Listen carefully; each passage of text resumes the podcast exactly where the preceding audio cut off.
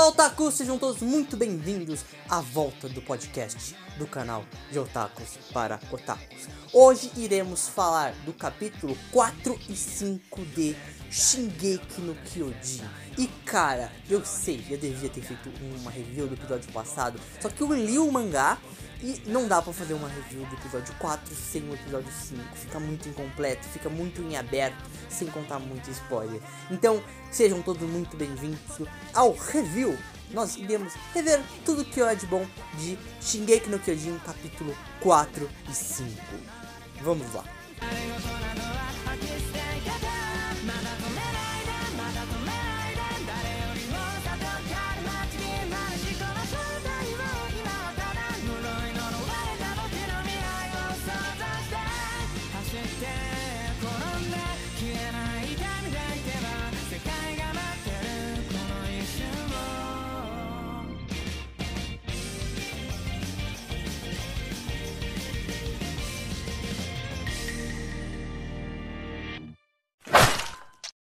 Bom, eu acho que a melhor forma de começar esse podcast é começando do início, né? Do episódio 4. Lembranças do futuro. Cara, o episódio 4 e 5, eles são um complemento um do outro. O episódio 4, ele mostra a mente do pai do Eren. Porque o Zack, no episódio anterior, no episódio 3, é... o Zeke, na verdade, no episódio 3, ele acabou metendo na rasteira no Eren, na cara larga. E, tipo, foi muito bom, de certa forma é surpreendente para quem não leu o mangá, mas de uma forma muito boa. A forma como foi repassada essa rasteira foi melhor passado no anime do que no mangá. Foi algo mais profundo, assim, de certa forma. Mas a gente acabou entendendo, e, que, o Izzy queria que o Zack e o Eren entendesse que como funcionava a mente dele, do porquê ele era assim. E o Zeke achava que toda essa mentalidade do Eren de querer destruir tudo era tudo culpa do pai dele. Então, o que, que ele fez? Vamos passar um tour nas mentalidades do seu pai, porque ele estava dentro do Titã fundador, né? De certa forma, ele estava tendo contato ali com a Ymir, que é a grande Titã, a origem de todos os poderes dessa história de Attack on Titan, tudo deriva ali da Ymir. Então, eles estavam ali na Ymir e ele tem a memória dos antepassados do Titã de ataque do Eren. E o antigo portador, antes do Eren, era o próprio pai do Eren. É, então, vamos ali, passamos um pouco a história do pai do Eren. É, o Grison Yuga. E, bom, de uma forma geral, o Zeke ele quer mostrar a mentalidade do, do porquê o pai do Eren foi tão mal para ele. E é muito legal essa mentalidade, a forma como foi repassada essas, essa imagem, porque até o próprio Zeke se surpreendeu. Porque o pai do Eren, diferente do que aquilo que nós ouvimos falar é, durante toda a obra, é um cara simples, um cara extremamente inteligente. E aí, determinado ponto da terceira para quarta temporada, acabou mostrando um cara um pouco maldoso, mas que tinha seus motivos. Acabou acabou mostrando que ele também era extremamente humano. Ele não era só um cara que só lutava pela causa. Ele tava ali na muralha com o objetivo de, de se vingar tanto por conta da sua irmã quanto da sua família, que ele acabou perdendo. É, mas ele também tinha a questões humanas. Ele sabia que ele iria fazer um caos tremendo. E era sempre muito visível isso. Por exemplo, a cena famigerada, a cena da chave. A chave, a chave, a chave. Vagabunda.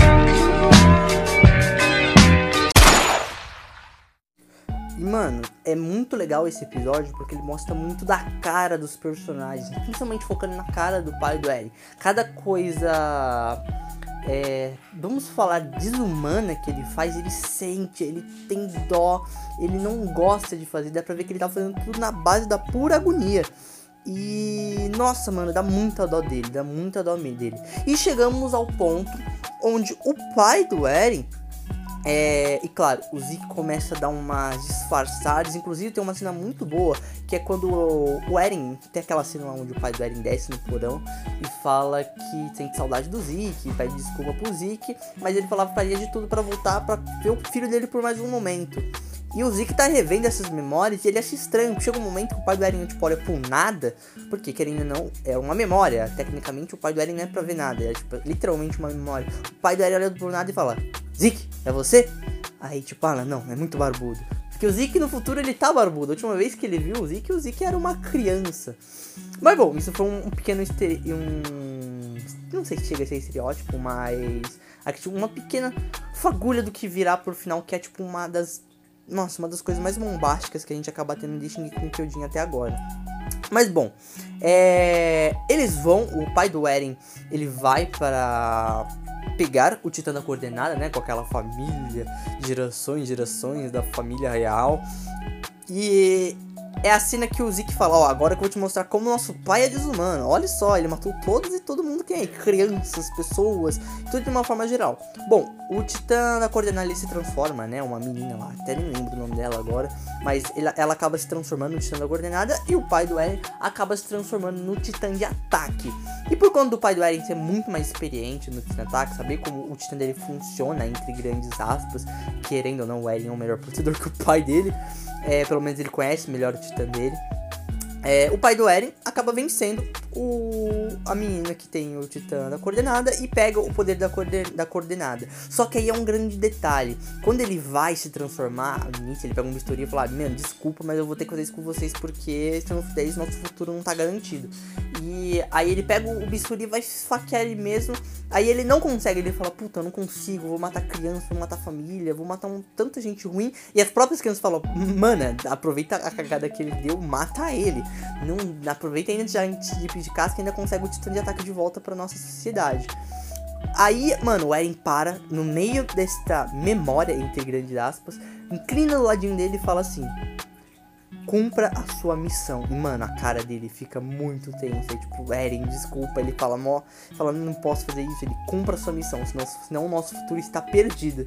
E aí ele se liga, o Zeke, tipo, mano, que porra que tá acontecendo aqui e agora? Aí o Padora se transforma, no ataque, mata todo mundo. E acabamos a cena com o pai do Eren saindo do covil é, do Titã da Coordenada. E já com o poder do Titã da Coordenada, mata todo mundo lá dentro. E aí, tipo, ele olha pro nada e fala: Zeke, é você? E tipo, o Zeke dá tipo: Caralho, que porra que aconteceu?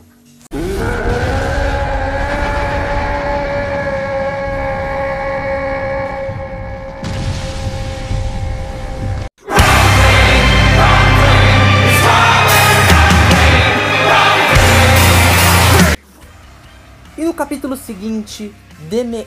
Nossa, calma. De meu eu de dois mil, de dois mil anos atrás. Nossa, é difícil não, de novo. De meu eu de dois mil anos atrás. É, tivemos a revelação mais bombástica de todas, pelo menos a mais interessante em compensação ao Titã de Ataque até o momento, que é compreender melhor o poder do Titã de Ataque. Até então a gente sabia o que o Titã de Ataque era, um Titã. Literalmente isso, você não via nada a mais dele, claro, ele tinha aquela vontade insana, a capacidade atlética que era acima da maior parte dos titãs. Mas se a gente for comparar, por exemplo, com o Titã Fêmea, cara, o Titã Fêmea é basicamente um Titã de ataque, só que ainda com capacidade de encorajamento ainda maior, ainda ela consegue criar aquelas carapaças de gelo. O Titã blindado, mesmo na história, com aquela blindagem superior, era superior sim ao Titã de ataque. É... E parecia muito que o Titã de Ataque dependia mais em si do seu próprio portador do que em si dos seus poderes próprios. Mas o Titã de Ataque mostrou que não só ele é um dos titãs mais importantes, mais fortes da obra, como tem um dos poderes mais apelões da obra, que é o poder de prever o futuro. Não, calma, parece que eu estou falando de Neutron aqui, né? Mas nada disso. O Titã Ataque tem o poder de ver o futuro de seus futuros portadores. Então, resumindo, quando ele tem um contato com alguém do, da família real antiga, ou quando ele tem um contato muito marcante na vida dele, ele dá um choque esse choque ele repassa a vida completa dos seus antigos portadores, tanto da vida do pai do Eren como da filha do Eren, é, a vida dos antecessores do pai do Eren, então do antigo portador de titã de ataque. E isso é muito difícil de compreender. Resumindo aquela ideia de que porque o Eren está tão tranquilo com várias coisas é, extremamente marcantes na obra, por exemplo, a morte da Gabi, aquela risada que, que ele dá ficou extremamente compreensiva agora. Era uma risada tipo, putz, mano, realmente tudo que eu vi no meu passado está acontecendo no meu atual presente. E isso é muito louco. A morte da Gabi foi um puta de um marco, uma confirmação de que tudo aquilo que ele estava pensando em que ele vai fazer, o que irá acontecer, estava realmente acontecendo. E ele não conseguiu proteger uma pessoa que ele gostava. Por isso aquele risada de desespero. E também a, a ideia de que ele já sabia o que a Gabi ia falar no final. Que era comer uma carne gostosa, acho que era uma coisa assim, eu comi uma batata. é, eu não me lembro direito a última frase dela. Mas no final, acontece que o portador de Ataque consegue saber tudo o que os seus outros portadores sabem. Então ele consegue ver as memórias, passados, ações e ter conexões entre eles. Por isso que quando o Eren falou com o pai dele, realmente ele falou. Por isso que o pai do Eren, o, ele consegue ver o Zeke porque ele já viu todas as memórias passadas do Eren e ele sabe o que o filho dele vai fazer. E é por isso que quando o Eren ele beija a mão da sua rainha, é, ele fica tão chocado. Não estava chocado com o que o pai dele fez, mas sim o que ele irá fazer e vai fazer. Então meio que o Eren já sabe meio que tudo que vai acontecer na obra daqui pra frente. E isso é uma coisa chocante. E é nesse episódio que a gente entende melhor como funciona o poder do Titã de Ataque e também entende melhor a história dos Titãs os, os titãs primordiais, né? A gente tem a, a introdução e a história da Ymir, que era uma escrava que tinha como um rei extremamente autoritário, o cara era terrível assim, e que ganhou poder por acaso. Não foi algo que ela fez um pacto com o demônio, como aconteceu na história que é repassada pra gente no começo do anime. Nada a ver com isso, foi pura sorte. Ela estava sendo caçada pelo seu rei porque ela deixou fugir um porco e o rei deu uma ameaça nos escravos, falou assim, cara, vocês podem escolher, ou vocês não falam quem foi e todo mundo perde um olho, porque escravo consegue trabalhar só com um olho, ou vocês deduram quem fez. Aí, tipo, todo mundo falou que foi ela. Aí ele falou, então você está livre. O livre dele é, tipo, caçar ela até o último, de, até o último minuto. Acabou que ela caiu, acabou caindo na árvore primordial e ganhou o poder do, dos titãs fundadores, ela ganhou literalmente todos os poderes. E essa ideia de que a titã dividiu seus poderes igualmente para todos os seus súditos, puta balela, na verdade, é, mostrou que o que importa é essa conexão, é esse consumo de carne. Então, para você ter um titã, você tem que consumir ele é, para você portar ele. Então, resumindo, ela teve o seu papel ali, o rei Fritz conseguiu eliminar praticamente todos os seus concorrentes. E com a Ymir, né, usando o poder da, da, da Ymir, que incrivelmente o titã dela é fantástico, é muito legal, ele é muito grande, ele tem a, uma arcada, uma caixa torácica exposta, não, a, o design desse titã ficou muito bonito, e ela acabou se sacrificando para proteger o seu rei. E, bom, resumindo de uma forma geral, ela teve três filhos com o rei e ela pediu para as filhas dela consumirem a carne da própria mãe. Olha que loucura, velho. E para eles conseguirem assim ter o poder. E isso foi repassando. Então, elas morreram, depois foram comidas por. Nossa, essa frase bonita. Foram comidas pelos seus filhos, e seus filhos para os seus filhos, e foi distribuindo hoje nesses novos titãs que nós conhecemos hoje. É. E resumindo de uma forma geral, ele, o Eren, quando ele tava nesse limbo, encontrando é, essa menina que tava tão desamparada, ele, resumindo, ele deu a mão para ela. E o Zack é da família real, então teoricamente ele é parente direto desse rei. Então por conta disso, é, ele acabou. Tudo que ele fala, ela faz.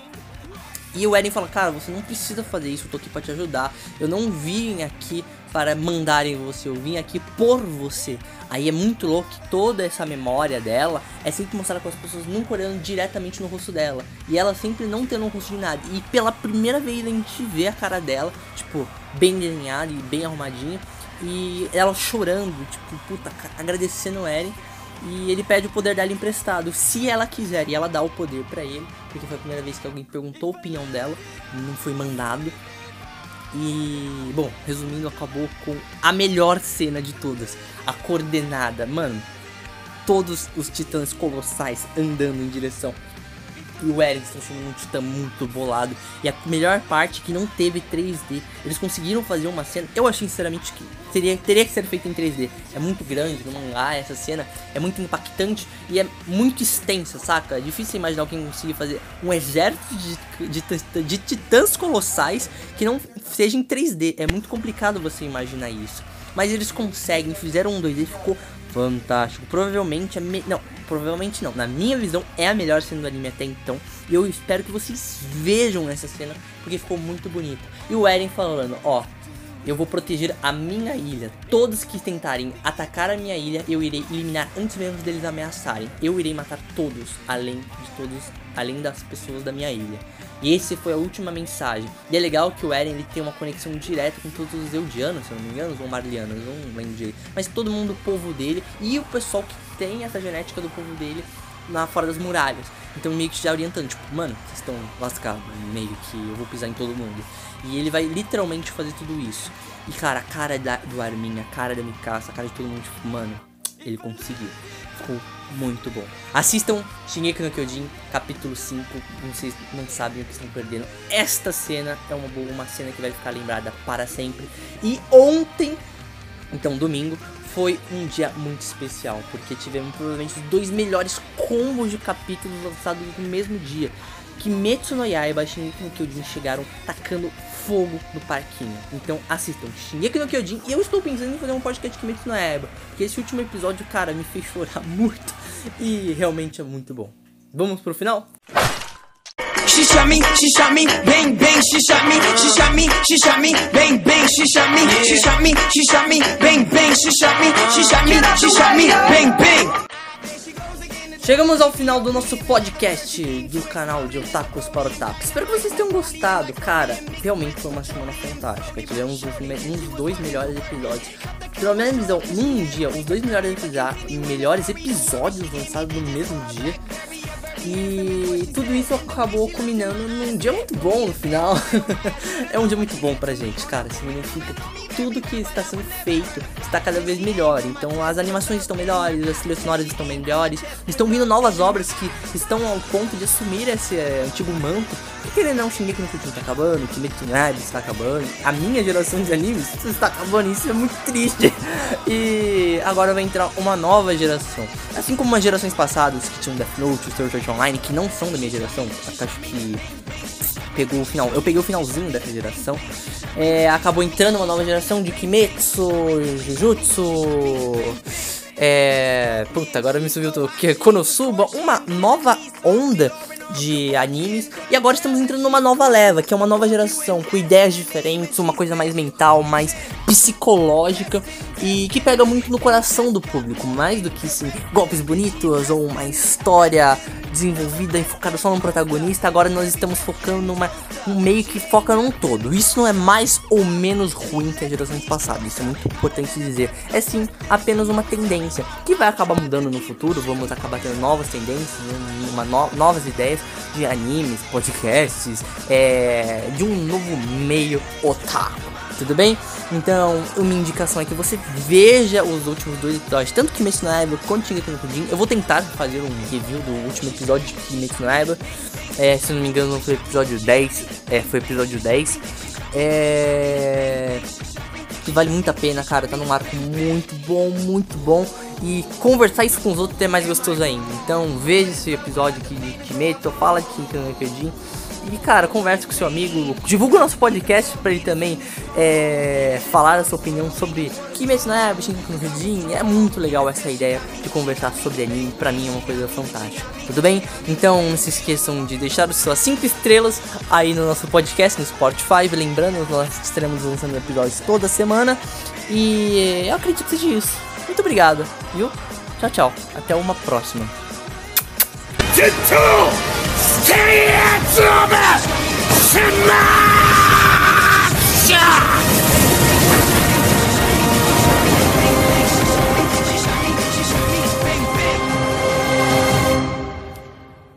さらばだワン・フォー・オール